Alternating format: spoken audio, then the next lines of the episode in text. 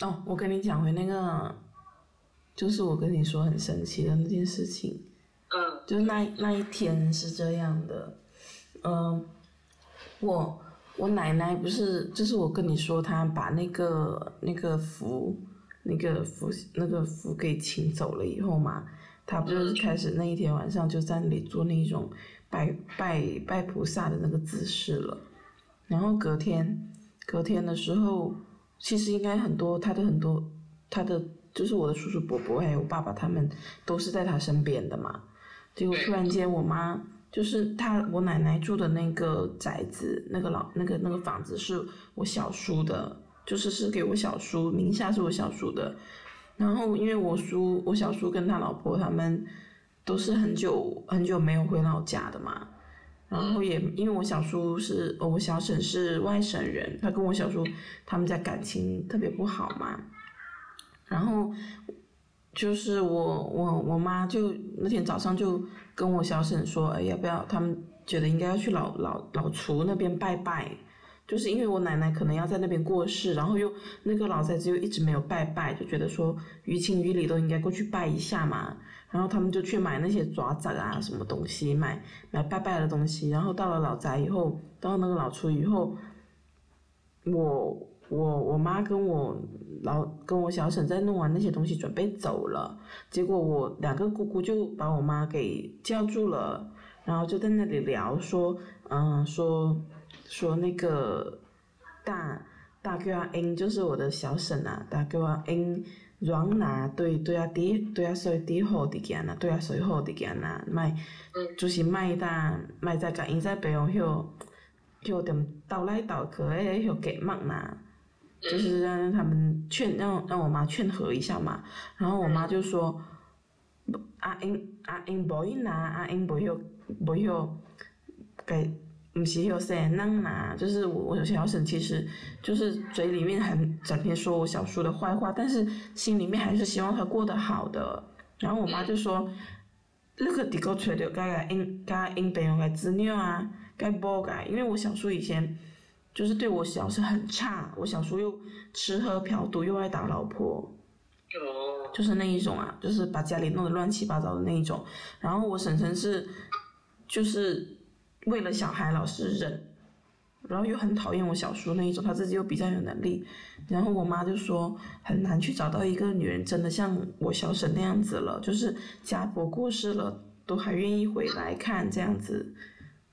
然后就这个话就被我。我小叔正好进进来，然后就被我小叔听到了。嗯。那被我小叔听到，整个人就发神经一样哦，就是很暴躁哦，就就说，嗯，是哪那点听伊证明知识，就很生气。哦。抱起来以后，我我大伯就劝他一句说：“谁呀？那个三那那点点爱就生。”就是说你一定要这样吗？你脾气一定要这样暴躁吗？然后就电炸了我小叔，就我小叔就炸掉了，然后就发了疯一样的在那里要打我大伯。然后那个时候还在他们全部都在我奶奶的床前床旁边哦，然后就发了疯的一样要打我大伯。然后我我的我那个三伯还有我那两个姑姑都在，就拦我小叔不要让他打我大伯嘛。拦不住，拦不住就赶紧去把我五叔还有我爸叫过来，几个人一起拦着他，才拦到。就是我我我我小叔是把我大伯追到那个门口那一边，还在那里破口大骂，超级大声的。然后我妈就赶紧赶紧跟我大伯说：“你你赶紧回家，看我看在我的面子上面，不要跟他计较，赶紧回家这样子。”天然后结果。他正好又要到中午十二点多了嘛，然后每个人都回来吃饭了，每个人回来吃饭，因为隔没多久，就是他们到家没多久，那然后我我我我三伯就是就只剩下我三伯在旁边，在我奶奶旁边，就我大我三伯就打电话过来说我奶奶去世了，就是好快，就是相当于什么呢？相当于因为我小叔这么一闹，然后弄得我奶奶去世的时候旁边是没有人的，实际上是没有人的。就是按照老家里面的人来说，老人去世的话，子女应该都在旁边的，就是看着他上路这样。结果就被他这样一闹，就我奶奶反而平时她已经她已经就是被照顾一年多了，他从去年过年的时候身体就就好像摔到还是怎么样，身体就很不好了。他就是相当于被人家照顾一年多，身边没有离开过人，偏偏在他过世的时候，然后身边就离离人了。然后我我们他们那天就在聊天说很神奇，就是不知道是不是老人离去的时候，身边有没有人，有多少个人是注定的，因为。因为完全就是我小时候那种发了疯的劲，就很突然，就是很不正常，嗯，就是很不正常的那一种生气跟爆炸，就觉得说他们就在那里说会不会是有什么东西附附附身在我小叔小叔上面，然后以至于让他们把所把所有兄弟姐妹的注意力都转移走了，然后导致我奶奶去世的时候身边没有人。我就觉得好神奇，真的好神奇，而且，你说，而且我奶奶去世的时候，那天早上，就是她一边在做拜菩萨的神，她她我妈说，自从那个佛像那个那个符请请请走了以后，我奶奶就是也给她洗了个澡嘛。她一般就像我去看她的时候，她的身体是弯曲的，就是整个人是侧躺着，然后很曲很曲，曲在一边。然后那个那个请完福以后，他的身体他就摆正了，摆正了以后，整个人就是面朝面面是正对着天花板的那一种。然后他们早上好像有哪几个兄弟姐妹去看他，叫他的时候，他在旁边还还有应，结果一下子就走了。哦，有一点回回光返照那种感觉。对。嗯哼。然后，然后这是我第一次见到见到那个过世的人，就是以前我爷爷去世的时候，他他是直接在我们到的时候他已经走了嘛，然后他是在屋子里面的，我也我我我们也没有进去，我我好像没有进去看他，我已经没印象了，反正这是我第一次见到人人走，然后他就躺在那个宾馆里面。他放在宾馆里，他藏在宾馆里面三天吧，好像还是多少天，然后就穿人家给他过来穿衣服，穿的都是那些古代的衣服，就是褂子啊，还有那个头头头头上面像贾宝玉那样围起来，那个叫什么？那个叫什么我也不知道。对啊，就是围那一种。哇，这是我第一次近距离的看。啊？什么颜色？绿色吧，还是红色？忘记了。哦，那他的面色怎么样？面色还好，好神奇哦！我觉得会不会是你奶奶？可能她不想要有人在身边。对他们就是有的老人，他他其实过世的时候，身边是不想要有人在身边的。对呀，太吵闹，或者是说可能会就不想让别人看到他离开的样子呢？可能。嗯。后来你们就实习。对啊，就慈禧花了好多钱哦。他们这一阵丧事就是前前后后花的应该有十几万，确实要十十三万还是多少万？嗯，爸爸那边有两个姐妹是吧？还有四个？不对，他们有两个。个兄弟啊？他们有两个姐妹，六个兄弟。六个兄弟。对，就一共有八个人，但是就是出钱的都是六个兄弟啊。也是很多，很多，就觉得很难想象一个，也就是女人生八个孩子。对啊，就特别他们还比较。也很容易生坏的吧？很容易啊，然后你想一下，我大姑的儿子，我大姑的大儿子的岁数比我小叔还大。啊，哦，我懂，我懂。你懂吧？对吧？嗯，我外婆的。的最小的那个妹妹跟我妈妈一样大。对啊，对啊，就是这种情况。天哪！真的生了好多八个，然后你想一下，我外婆，我外婆生了多少个？我外婆生了六个，对，六个，六个。然后你想一下，我外婆那么小的，那么小的身躯，天那么小的身板。对啊，生六个。好坚强哦。对，反正我觉得这一次就很明显。你能够知道为什么人家嗯，就是这些地方的人想要生男孩吧，想要生儿子吧，因为真的很多很多事情都是只有儿子做的，像守夜啊，然后反正就操弄各种事情都是需要男丁去。然后如果你你老人家过世这种事情哦，我们这边是非常非常看重丧礼的，就是大过一切，特别是这种老人家，就八十多岁的老人家，就叫做喜丧了。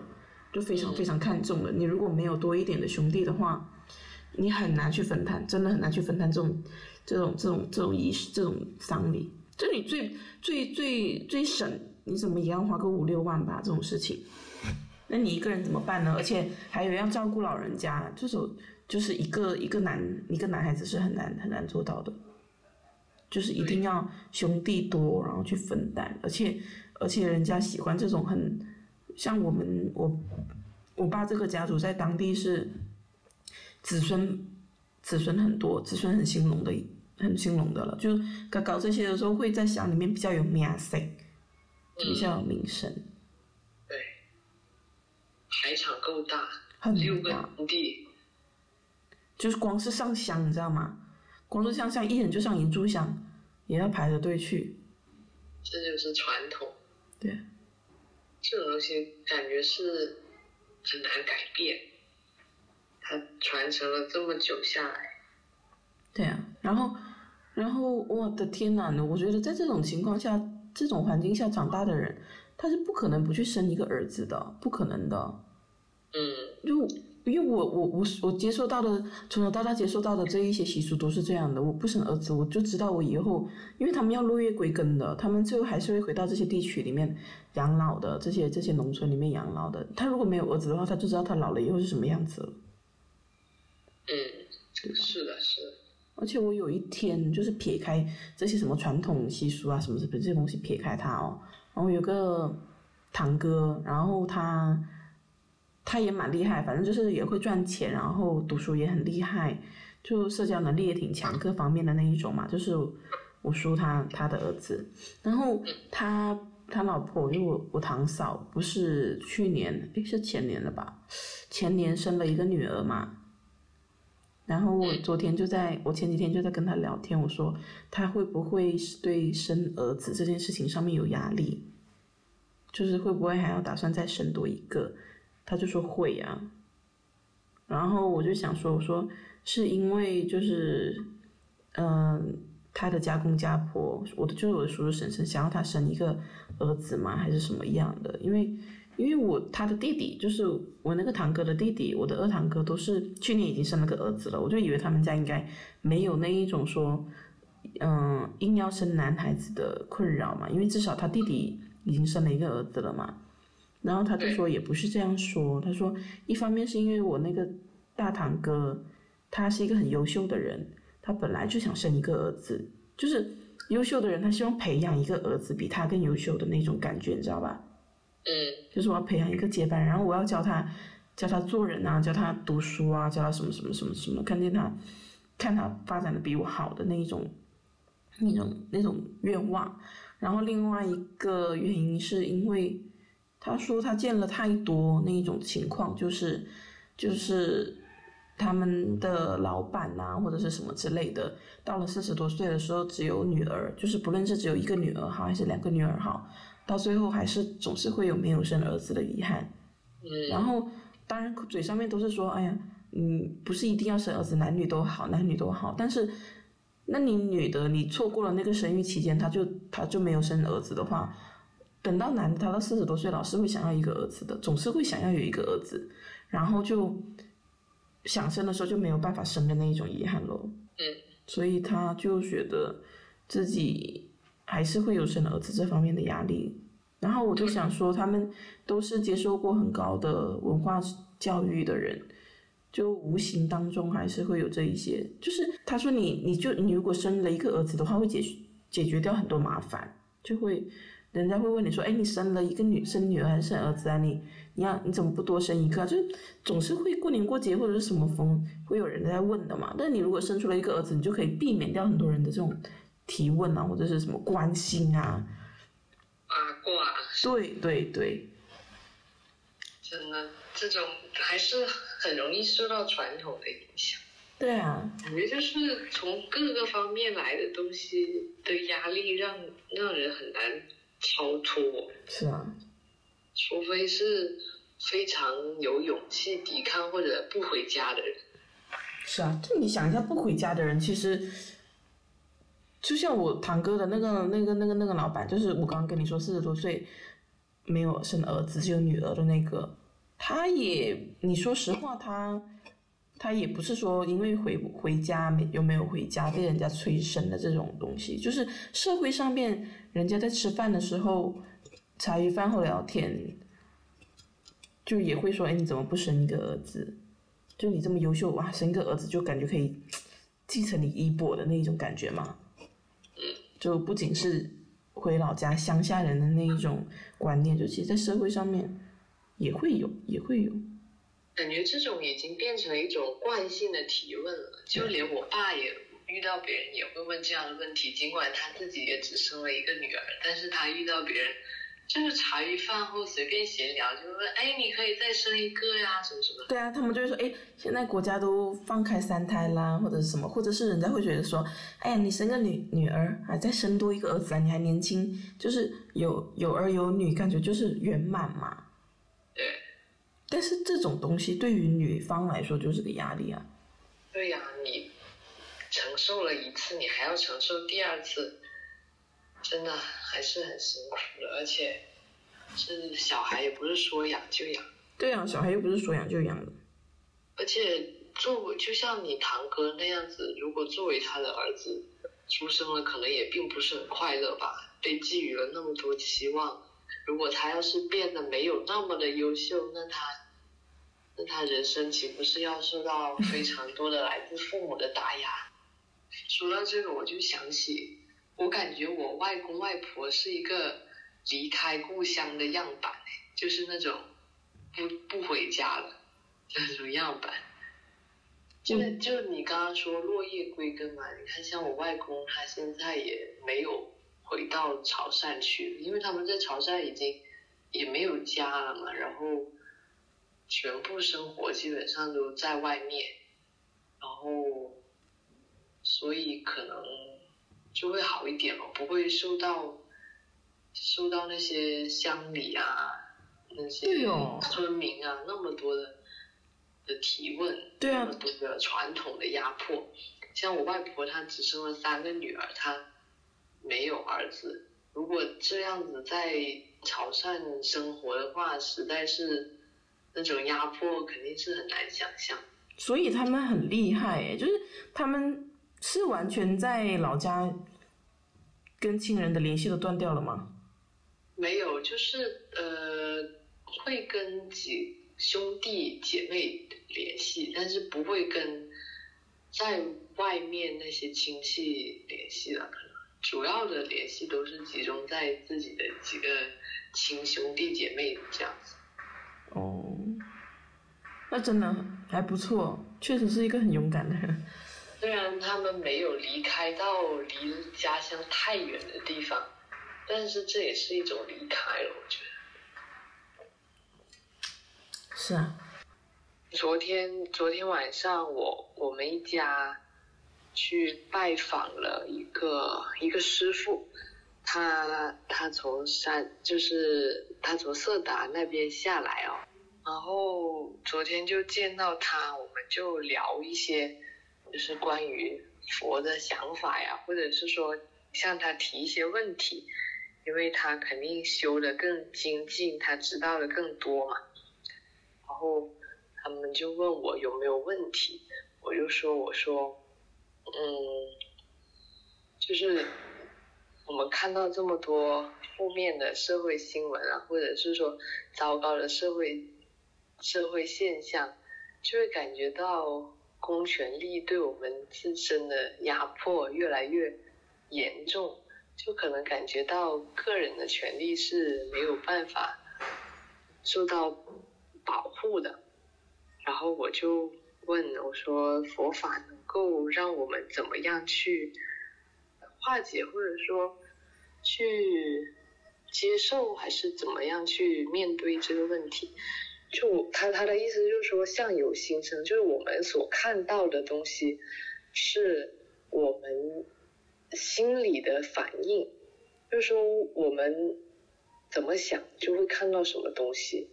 这个相由心生不只指的是呃人的长相，从可以从他的性格什么什么可以反射出来。它指的这个相，指的是外界的各种实相，嗯，可以从可可可以从我们心里去反射出来。我们可以，我们只能看到我们心里想看到的东西，或者是说我们认知的范围内能看到的东西。比如说，我可作为我我的认知是，我觉得我们的个人权利没有得到保障。那有的人可能觉得。我们受到了很好的保护，我们呃就可以免遭一些呃疾病的困扰啊什么之类的。就是说，然后你从更高层的角度来看，这样是不是更好的管理国家什么什么之类的？然后虽然说我觉得他说的是很有道理的，因为其实我们确实是。嗯，从不同的角度来看一个事物，看到的东西就不一样了。有些人看到的是这个层面，有些人看到的那是那个层面。那我们能做的只有说，转化我们的内心对一个事物的想法，然后让自己变得不要那么痛苦嘛，对吧？但是，但是我昨晚就就就回来以后，我就觉得很难受，因为那我。这这是不是否定了我的痛苦？是不是就是说，我们之前承受的那些痛苦，我们受到的那些那些控制，都是都是不必要的？我们是不是只能说去接受所有外界压在我们身上的东西？我们？是不是只能当一个受害者，然后接纳和转化这些困难的难题？然后我们没有办法做出任何的改变，我们当然没有办法做出改变，以后就只能接受。然后我就想起了去年的很多那些新闻，然后我就突然情绪崩溃。但是，哎，怎么说呢？他讲的也是有道理的。就是我们可能得转化我们的内心，让自己不要变得那么痛苦吧。但是怎么说呢？有一些东西又觉得不能否认否认自己的痛苦。他其实这个意思就是说，你你自己嗯心是什么状态，然后你看到的事情的那个角度。就会是什么样的，所以有的人会觉得这是一种保护，有的人觉得这是一种，这是一种侵犯，然后可能也是每个人看重的东西不一样，有的人看重个体的自由，有的人看重，嗯，看重稳定。对，是的，每个人心里的想法不一样，他可能看到的那种东西也不一样，他的。就每个人都有信息茧房嘛，自己都在自己的茧房里面，在自己的同温层里面，就接受自己想接受的信息，自己不想接受的信息就不接受这样子。其实确实是这样的。嗯，我可能是我还没有到达那个境界吧，我还没有办法说，觉得这这就不是不是痛苦了。或者说，我我就会担心这是一种逃避现实。哎，我有我我突然间觉得说，就是那一种修行的比较高的人哦，他看待万事万物，他一他也会有痛苦，就是他的心不是平静的，不是说一直都是很平静很稳定的，他一定也会有痛苦。然后越是慈悲的人，他的痛苦就越多，但是他不会把这种痛苦。变成一种刀，他不会向内去伤害自己，或者是向外去伤害他人。他可能会把这一种痛苦当做是一种修行，就像我们说的存在即合理，他可能就在那里存在，然后他通过每一天自己的行动，每一天自己的修炼，自己不断的去精进，然后去尽可能的去做，做了以后，他每做一点事情，他可能对自己的那一种痛苦就会少一点。我觉得这种不是一种去让你去逃避自己的痛苦，或者去否定自己的痛苦。对，就当他他就是很合理的在那里存在着。你，我觉得人如果不痛苦，如果就是如果你让我去转变我自己的想法，就是我觉得，我觉得我们的那个公权力下降，个人的自由受到了侵犯，我就是这样子想的。那你如果跟我说，嗯，相由心生这件事情，那你。让我去改变我的这个观点、这个态度，或者是让我去从这个那个时候，其实另外一方面，这个国家是在保护我的这一个观点去思考的话，我我没有办法接受，因为如果接受了这个观点的话，我就不是我，我一定是因为有想到我，我注重我个人的自由、个人的权利，我才是我。如果我从那个角度去想，我可以想得通，但是我不愿意。那不是我能站站站得住脚的观点，但是我，我可我可能可以让我这一种不安啊、愤怒啊、焦虑存在在那里，然后我去做一点事情，我去，就是就是我觉得撇开这一这一个这个话题，就像在那一种战乱时期啊，那种人能够安安稳稳的去。继续自己的一门手艺，去学一样东西，去生活、去生存下来的人，都是都是很厉害的，因为他不会把，就是外面的世界已经这么乱了，他肯定会担忧，肯定会害怕，但是他在这么混乱的局面下面，他仍然稳定住自己的心，去学习、去工作、去去谋生，就是一件很难得的事情。对，我可我可能是想要做那一种那一种境界吧。嗯，就是尽管我们的身边遇到了很多不好的事情，但是起码我们还是保持自己的清醒，而且去做一些事情。对，就我们的痛苦可能都是幻象，就我们的痛苦是。是由我们的心发出来的，它不是肉体上的疼痛，是我们的思想通过在这件事情在这件事情上面的照应而产生的痛苦，它是一些幻象。但是，嗯，好难表达我想说什么。哦我跟你说，我最近我前阵子有在看那个看那个 B 站上面王德峰讲心经，嗯，我也蛮推荐的，我还没有看完。但是我觉得它里面讲的很好，他的意思就是说，他他有一句有一个东，他有一个话说，其实一个木头，你说它是一个木头吗？一个木头它不，它不一定是一个木头。它如果做成了一个做成了一个椅子，你就会觉得它是一个椅子，你不会说它是个木头。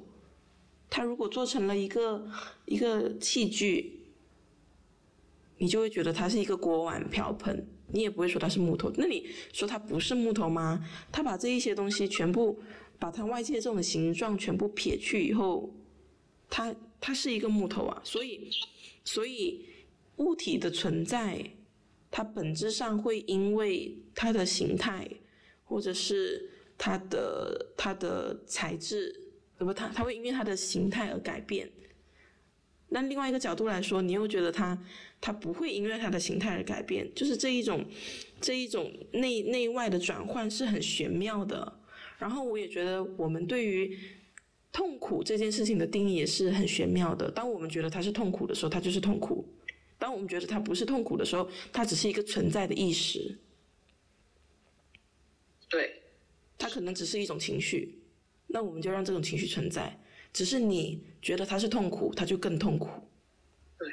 然后，我就是修行。对，我就觉得修行的人好妙哦，就是像我们整天在那里念什么“色不异空，空不异色，色即是空，空即是色”，就想说他叽里呱啦讲的是什么东西啊？就是好像跟就在跟我讲一些废话一样。但是听他讲解析以后，你会觉得哇，好妙哦！然后那一种修行的人，就每天在悟，在悟这些东西。你他真的不是在那里每天在那里做白日梦耶，这悟出这些东西真的是要很高深的功力。对呀，就是啊，就是可能我们会局限于自己的情绪里面，很难抽出身来。但是如果修行，修行到一个阶段，可能自己就能够从这种情绪的这种。束缚中去看开一点，对，而且以前一直觉得那种出家人哦，就是看破红尘，无喜怒哀乐，然后也不关心世事，其实也不是这样。嗯，他的他的执着点，他关心的点，可能跟我们普通人不太一样。就我们普通人还是沉溺在这一种 喜怒哀乐啊、纷纷扰扰的世俗迷幻之中。他们是看破到了这一层以后，再往下层，再往下一层去挖掘。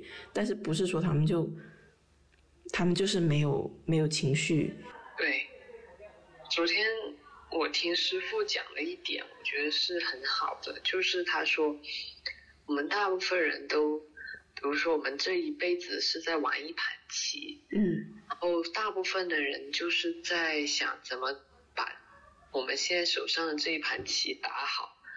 但是很少人有人想过说我不想再玩这个棋了，然后他们修行的人就会就会去想说，那我不玩这个棋行不行？我不要再再去嗯，就是沉迷在这个棋盘里面，或者是沉迷在这个麻将里面了。嗯，我去做别的事情，我就。不要在这玩了，所以他们会想说脱离这个六道轮回，就直接不玩这个六道轮回的游戏了。但是大部分的人都可能，我们如果去追溯我们的前世，会发现我们各种各样的棋都玩过了，就是这个也这个也体验过了，那个也体验过了，但是但是大家还是会没有想到要离开。还是还是想继续可能赌博，就还在这里玩，我觉得很有道理。就我们也没有意识到自己其实在下一盘棋，或者其实我们就是里面的那一颗棋子，对，然后还在奋力的挣扎，然后觉得自己在创造一点什么东西。对，是。但是不是好难哦？就不是你意识到说。你在下一盘棋，你就可以抽离。对，就是意识到了，但也很难说想要离开就能离开了。对，有舍有得吧，你一定要舍弃掉一点什么东西，你才能够得到一点什么东西。嗯，对呀。不过我最近我不知道，我我有一个新的想法。嗯。就是我在想。说脱离轮回是不是真的是能够去到一个像极乐世界那样的地方？我觉得极乐世界这个概念是不是人为营造出来的一种，你可以把你的快乐永远延续的这样一个幻象呢？就比如说我们不是六道里面有天道嘛，就是这些天人像神仙一样活得很快乐，但是他的。寿命只有可能几几百万年还是几千万年，就是它有一个时限的。但是去了极乐世界以后，我听到的说法就是说人会也是会活得像非常好，然后但是这个时时间是没有尽头的，你就会可以永远待在那个地方。那我就会在想，脱离轮回了以后，就是人人的。灵魂就已经湮灭了嘛，就是永远进入一种虚无的状态，就像灵魂整个或者那一团意识已经整个的破灭了、消失了，变成一个烟雾，消失在这个宇宙中啊，这样就是永远的安宁的感觉。永远的安宁也好可怕，我没有办法想象一个人，他如果，嗯，就是像现在很多唯物主义者的概念，就是说你永远的，就是你死了以后就就什么都不存在了那种感觉。可是我因为有轮回的概念，就是轮回是一个一个层面，然后如果你脱离了轮回，就是湮灭，就是消失了。这也是一种可能性啊，我觉得，就可能不存在那种永恒的快乐的地方，但是存在一种永远的消失。对我希望人死了以后就永远的消失，就是他的肉身消失，意识消失，所有东西都消失，就是化为空。我觉得这个是最好的。是，这样子就会减少了很多不必要的麻烦。不必要的麻烦跟痛苦。但是其实又会想到，其实轮回是很有道理的。不过我觉得还是从各种各样的、各种各样接受到的信息来看，我觉得好像人是确实是会有前世和来世的。这样吗？嗯，我我我的感觉是这样，当然，当然不可能，就是这只是我的想法而已。所以我觉得人可能是很难，就是很难脱离轮回的吧。如果如果你脱离的话，就等于是进入一种消失。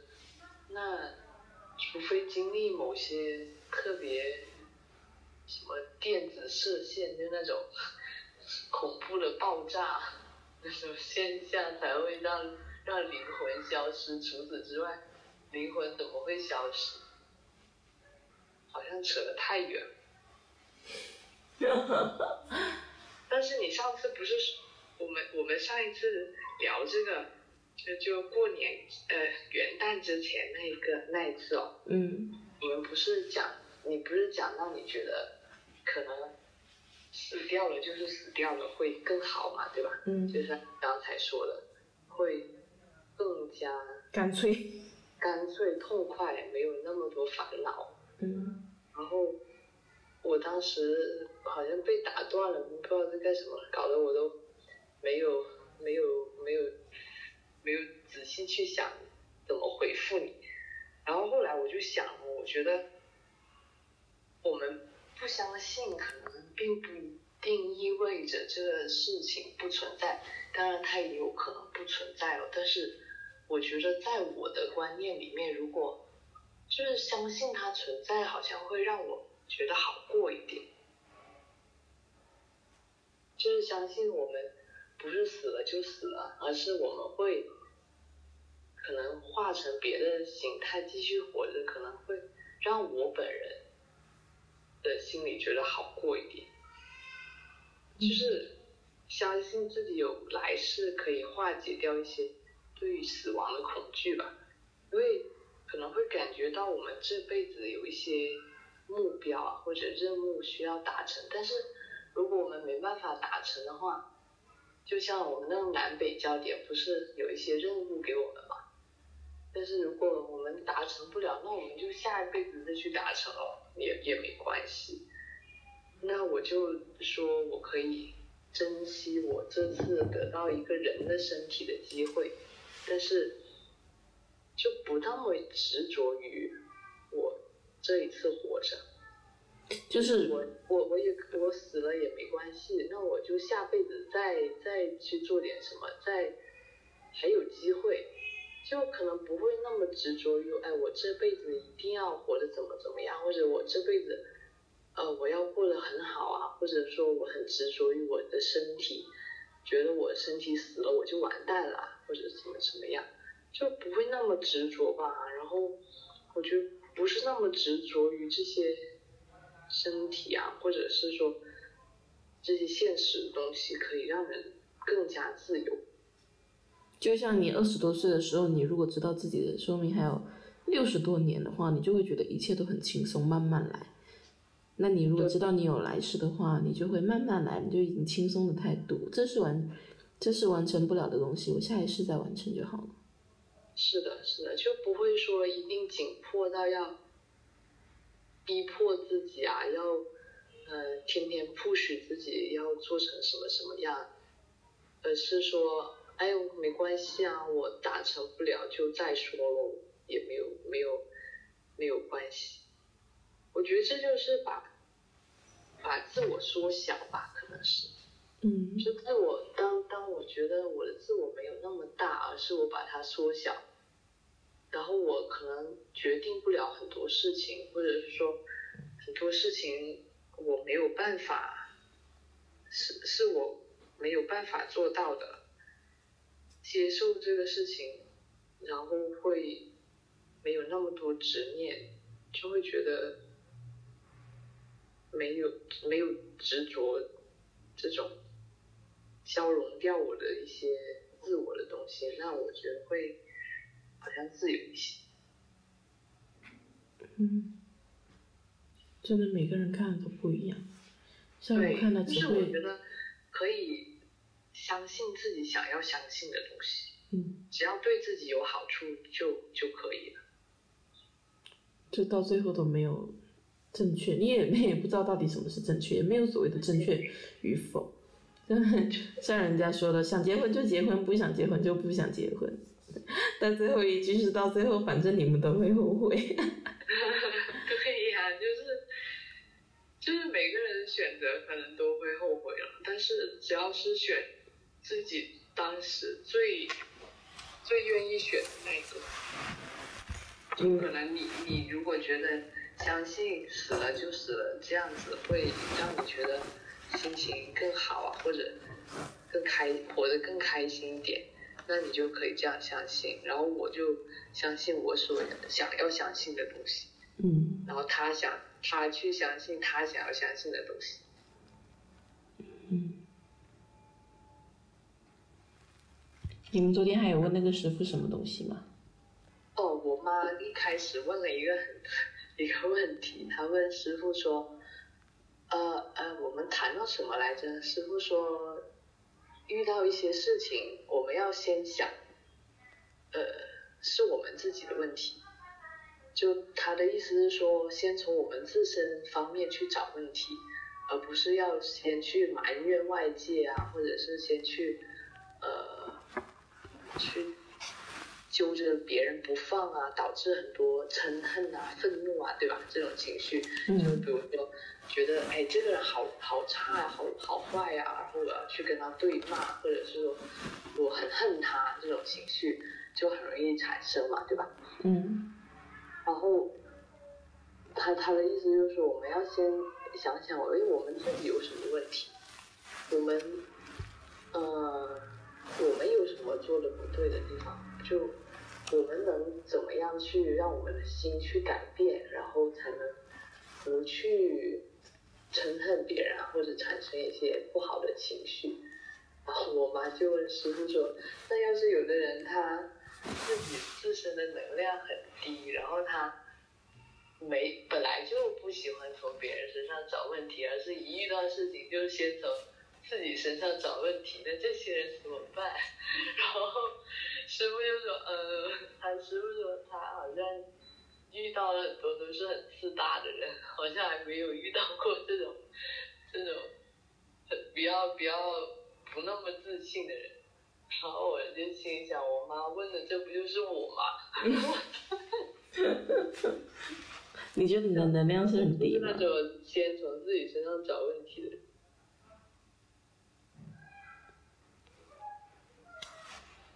你觉得你的能量高不高？不高哎。我是我觉得我是一个很容易情绪崩溃的人，这样吗？但是怎么说呢？这种能量这种事情，只能自己慢慢的去去提升吧。所以我觉得跟外界如果做很多接触的话，会让我很累。累，对，就是很累，就是会比如说跟别人说了一会儿话呀，就像是嗯、我们家庭聚会，然后我我假如有一段时间我一直在讲话，我就会觉得啊好累呀、就没多久我觉得就会觉得好累。别人可能就不会有这种感觉，他就能一直讲一直讲，但是我就不行，就我们，我觉得我们可能都是这种人，就是我们的力量是由内生出来的。那如与外面的交往与沟通越多的话，越消耗我们的能量，然后我们的能量就会亏损。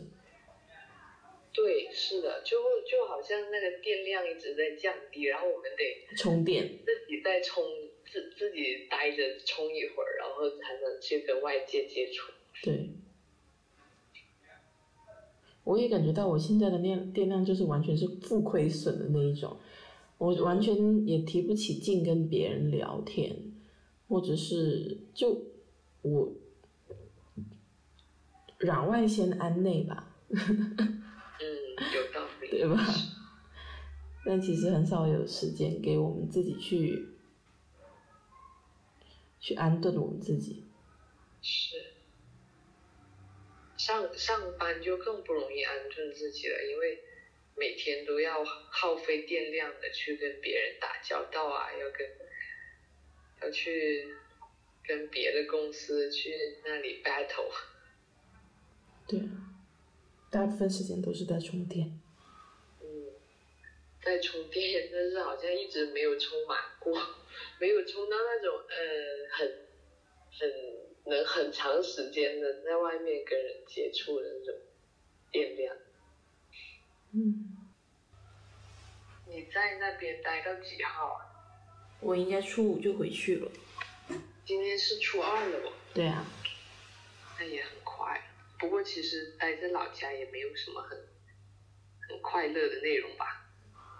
没有，真的没有，就是好。有时候我觉得家庭这种东西就像个迷惑剂一样，就你开心的时候你就好开心，就是你就会贪婪那一种片刻的稳定，觉得这就是永恒，然后你就会觉得说，啊，其实那一些糟心的事情是不是都是我自自寻烦恼或者是什么样？就是你为什么一定要这样想呢？你为什么一定要把这些事情想成这个样呢？你就会开始 PUA、CPU 你自己。但是当问题又开始出现的时候，很两极分化，很两极分化，真的。当问题突然又出现的时候，好像那种稳定突然又崩塌了。对，某某种程度来说，这种关系对我来说不亚于是一种吸毒。就是你在吸一口的时候，你觉得好快乐，你觉得所有的烦恼都抛诸外，抛抛诸脑后。但是你吸毒这件事情，它的问题是存在的的。他他呢？他是他是不利于你自己的生活的。那你当你不吸毒的时候，就非常非常的痛苦。就就相当于我清醒的时候，就非常非常的痛苦。而且我发现我对就是越来越 CPU 自己，越来越 PUA 自己，然后越来越容易不不不喜欢自己。就是不论是我在做我觉得我觉得对的事情的时候。然后我特别是在跟别人交往的时候，我老觉得我在，我在强迫别人，然后我在伤害别人，或者是怎么怎么怎么样吧。反正到最后落脚老是会会到说，会变成另外一种自自我的伤害。因为我在批判我自己的时候，就是对我自己的伤害。所以我觉得像你那个人说的，说说遇到事情要要学会。不要从外界找原因，这个如果太这个这个这个如果对我来说是一种标准的话，我可能超过标准线太多了，所以可能对我过于优秀了，过于优秀，真的过于优秀，很可能是要，反正接下来会更希望能够多找到自己一点吧。我觉得像我们这样的人就应该自大一点。对。就是要学会怼别人，或者说把责任推给别人，真的，不然自己太累了，真太太自我审查，太太对自己要求太过于苛刻了。对，其实很多时候都不是我们的问题，但是我们老是在自己身上找原因。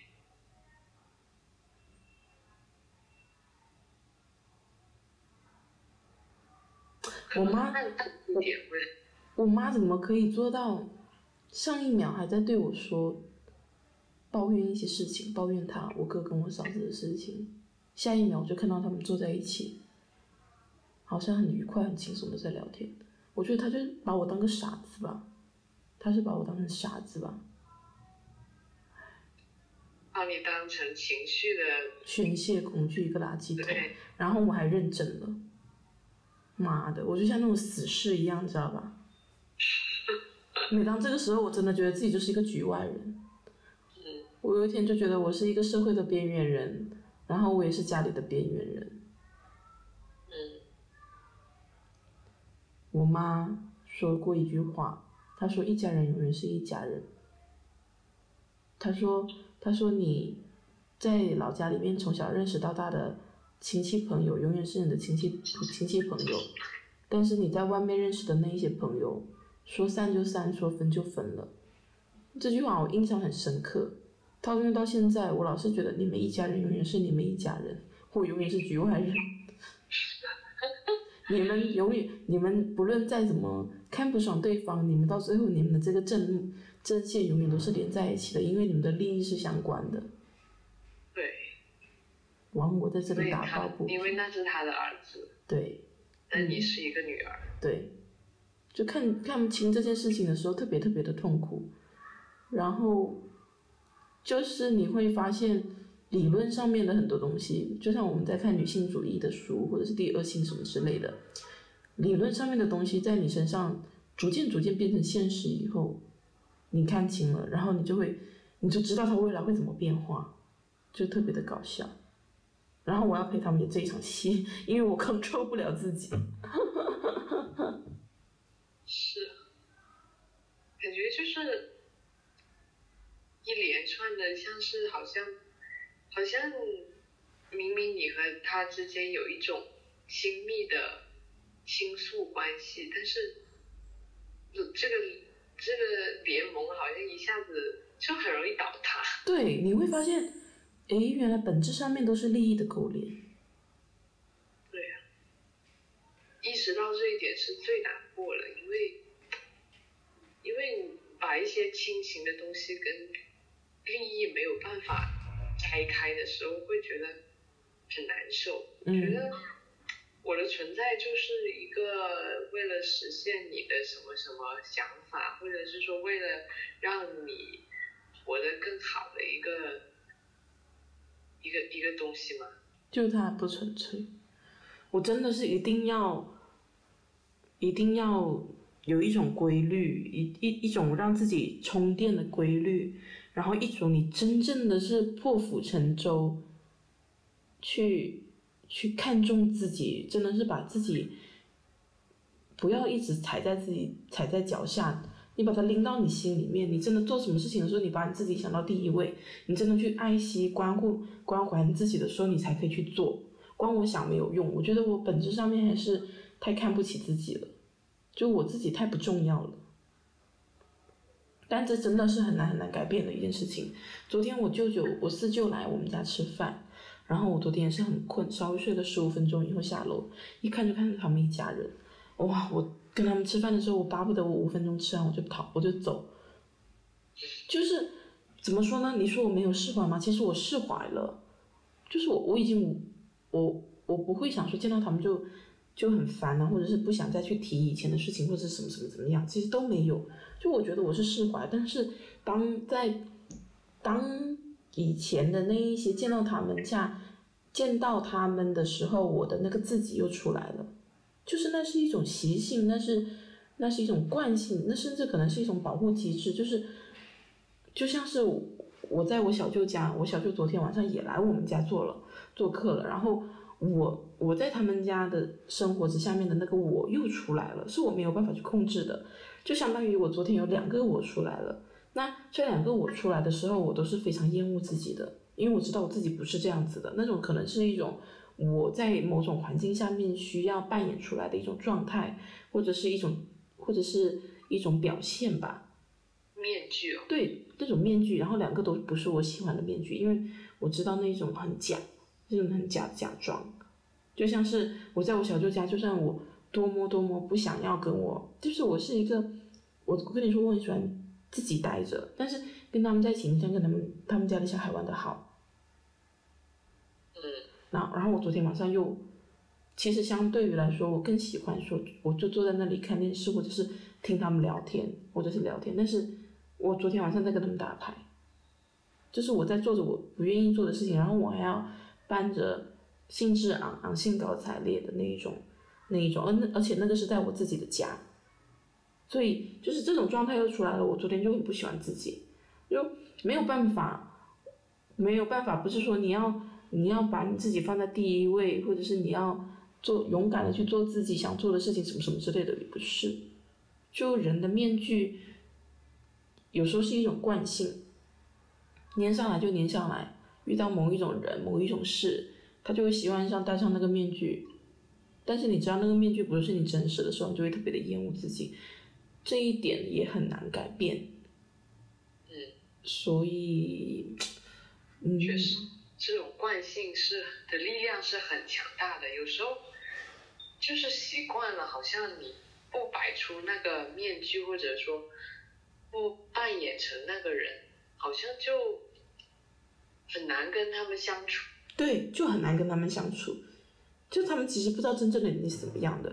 就像我们回老家的时候，有有男人，就我像之前跟你说的，男人永远都是在沙发上面抽烟聊天，然后我就要去切水果，然后去给人家拿拖鞋什么之类的。这是一种在这个地区里面我需要戴上的面具，但都不是真正的我。所以怎么去让真正的我占据你生活中的大多数，随心所欲不逾矩，这很难做到。只有你，只有你慢慢慢慢的向他靠拢以后，你才会一，你才会感觉得到说你所谓的这一种家庭困扰啊，你一直在困扰的东西，它可能就在慢慢像一种敌进我敌进我退，我进敌退的这一种状态，它完全不是说说就可以的，而是，而是当你真正做到的时候，你可能没有意识到自己做到了。嗯，确实，可能需要一个时间的沉淀吧。嗯或或许可能当自己底气更足了以后，或者说年纪增长了以后，会有一些一些变化的可能。是啊，我觉得应该会有改变吧，反正我都要转大运了。嗯 当一个特立独行的人太难了，在传统的家庭里面，我我不是看到很多视频，那些 UP 主说自己怎么怼自己的亲戚啊，或者在每日豆瓣里面看到一些很很很厉害的女孩子，她可以怎么怎么样去呃反抗啊，或者反对自己的亲戚，或者是说当面的直接怼他的亲戚，搞得他们亲戚都不敢不敢问他问题。但是这样的人很少，真的得看个人性格。对，而且有时候不是说你，我当然可以做，但是这一种做对别人是一种伤害。就我当然可以怼我妈，但是我知道我怼我妈的时候，她很难过，我也很难过，所以我不会去这样做。就根据每个人的性格、每个人的做事方式，还有根据每个人的对象吧。嗯，是。而且离开也需要很大的勇气，确实嗯需要很多积累和基础。嗯，就离开一段关系，离开一份工作，离开一个地方，离开一个家庭对，很难的。都是很难的事情。嗯，但是时间可能会慢慢帮我们实现吧。如果会的，它是我们命运里必经的一刻，那可能这就是我们的修行。嗯有一天我，有一天我出门去散步哦，然后，呃，那天，那天我我我有好久没出去了吧，可能是有一个星期待在家里都没有出门，然后有一天我突然就临时想要下去散散步，然后那天那天空气还比较潮湿，就好像是就那那一段时间都蛮就是都蛮潮湿的我们这边，然后我就一边走一边呼吸那里新鲜空气，就味道很好。然后我就边走边做扩胸运动，然后走着走着我就把手背在背在背后，就像那个村口老大爷那样走路，因为那样子走路比较轻松。然后我就用我的右手抓住了我的左手的两个手指，然后就抓住了。那时候我就突然有一种感觉啊，我就是说我还我还可以用我的右手抓住我的左手，哎，我还有这种。用右手抓住左手的自由，我还可以两只脚交替的走，我可以控制我的两条腿让它前进，我还有让我的腿前进的自由，我还可以控制我的身体，然后而且这个身体目前还是年轻和健康的，然后我觉得这还是还蛮开心的，就感觉突然好像让自己的意识。平时自己的意识跑得太远了，好像跑到各种未来啊、过去啊、远方啊，好像都没有停留在我们现在的这个当下的这个身体里面。但是当某一个时刻突然他回到了自己的身体，然后感受自己的身体的时候，那种感觉其实是蛮好的。嗯，那是，就你。你有时候意识到哇，或者是你有时候跑八百米哦，跑一千五百米，跑跑得飞快的时候，你跑第一、第二名的时候，哇，这就是一种对身体好争气，然后身体的掌控感，就觉得哇，你的身体真棒，然后就很自在。嗯，是，就对身体有了那种感受力。对，我以前好喜欢跑步，特别是我大学的时候，然后不是还。要体测要一千五嘛，还是八百一千米来着？我在跑完以后，然后就帮我的同学再测一个，然后就觉得。你竟然喜欢八百米，我大受震撼。对啊，就就我很喜欢那种感觉，知道吗？以前我们高中呃初中的时候，不是跑男子是跑多少米来着？一千几啊？忘记了。那个校运。校对校运会一千五，然后他很喜欢在跑步的时候。大概起步跑到七八名当七八名左右的位置，然后在最后的两百米的时候一路冲刺，我完全能够体会那种感觉。因为我大学的时候我的越运会也是这样的，我也是很喜欢在起步的时候就大概控制自己在二三名的位置，然后紧跟着前面那一个人，在最后两百米的时候冲刺绝地反击那种爽快感，我好喜欢那种感觉，就是。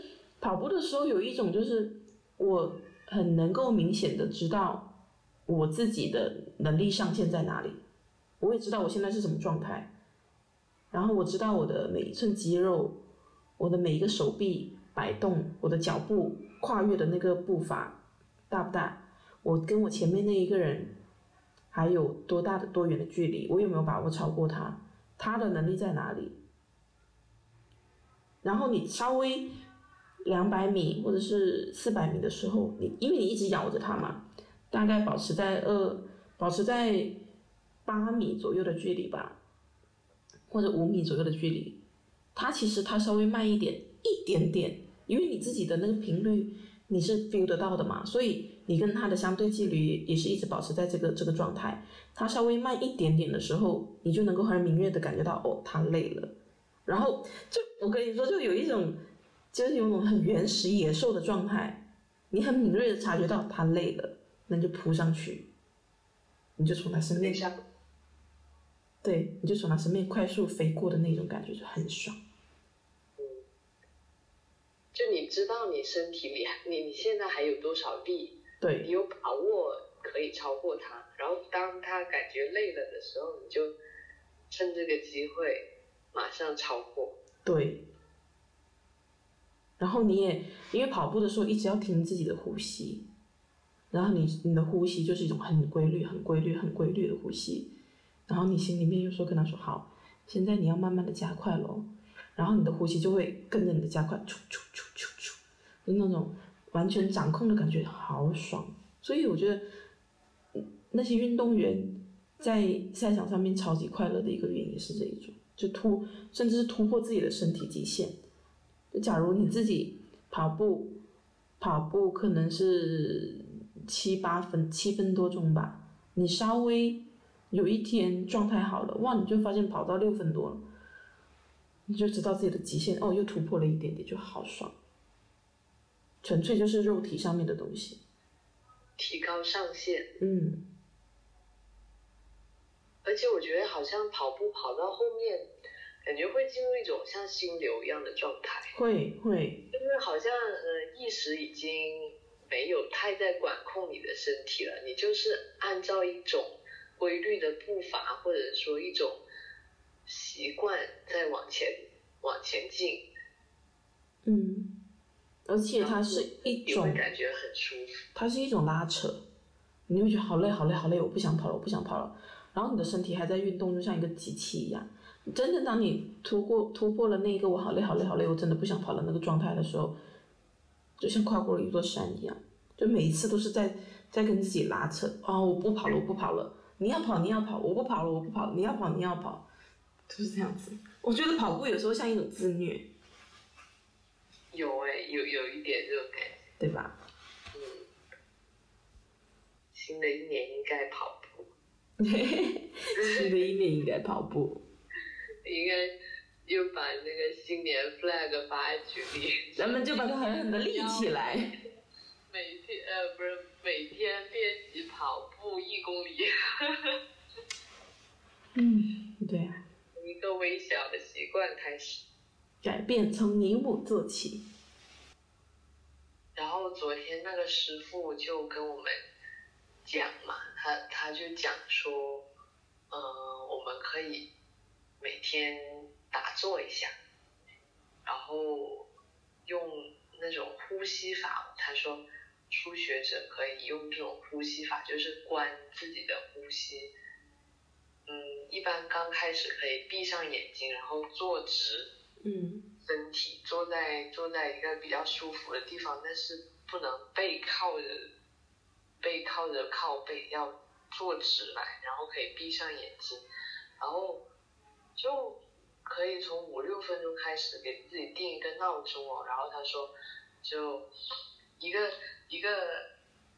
可以，比如说吸一下数一，然后呼一下数二，也可以一呼一吸数一个一，然后就一直数，数自己的呼吸数到十，然后再从一开始数，就看我们能够有多长的时间集中在我们的呼吸上，就把意识放在我们的呼吸上。但有的时候可能会走神啊，或者是说去想别的东西，那也没关系，但是可以。嗯，慢慢把它拉回到，当我们意识到自己走神了以后，就把意识拉回到我们的呼吸上面来。然后，如果这个练习，嗯，多加练习一段时间，可能会让我们的脑子更加清醒，就是更加集中在当下吧，不会说想太多乱七八糟的事情。因为很多时候我们控制不了我们的脑子，就他好像。突然有这个想法，突然有那个想法，然后一个想法盖住另一个想法，然后有的时候我们拿起手机都忘了我们上一个想法是什么，就会太多蹦出来的想法。但是如果能让他安静一会儿，那个可能是会对我们更好。对，我发现坚持好难。我我我我之前就是试过一段时间，不是说冥想嘛，或者是我就在那里坐着念我的南无阿弥陀佛还没念完，我就坐在那里念南无阿弥陀佛，然后我坚持了三天，坚持不下去。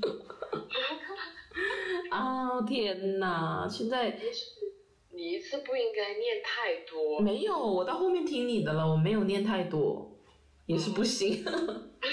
而且很容易，有时候甚至就是有时候我冥想或者什么样的时候，好容易睡觉，好想睡觉。嗯，可能睡觉也是你的充电的方式。我我最近几天哦，晚上睡觉的时候，我一沾床，然后我的灯还在开着，我说好的，我要去把灯关了，我不能够等一下我睡着了，我的灯开一夜，这个念头一完了以后我就睡着了。结果是就立马失去意识。对，真的立马空空失去意识。早上起来，咦，灯怎么是开着的？妈的，昨天又又睡着了。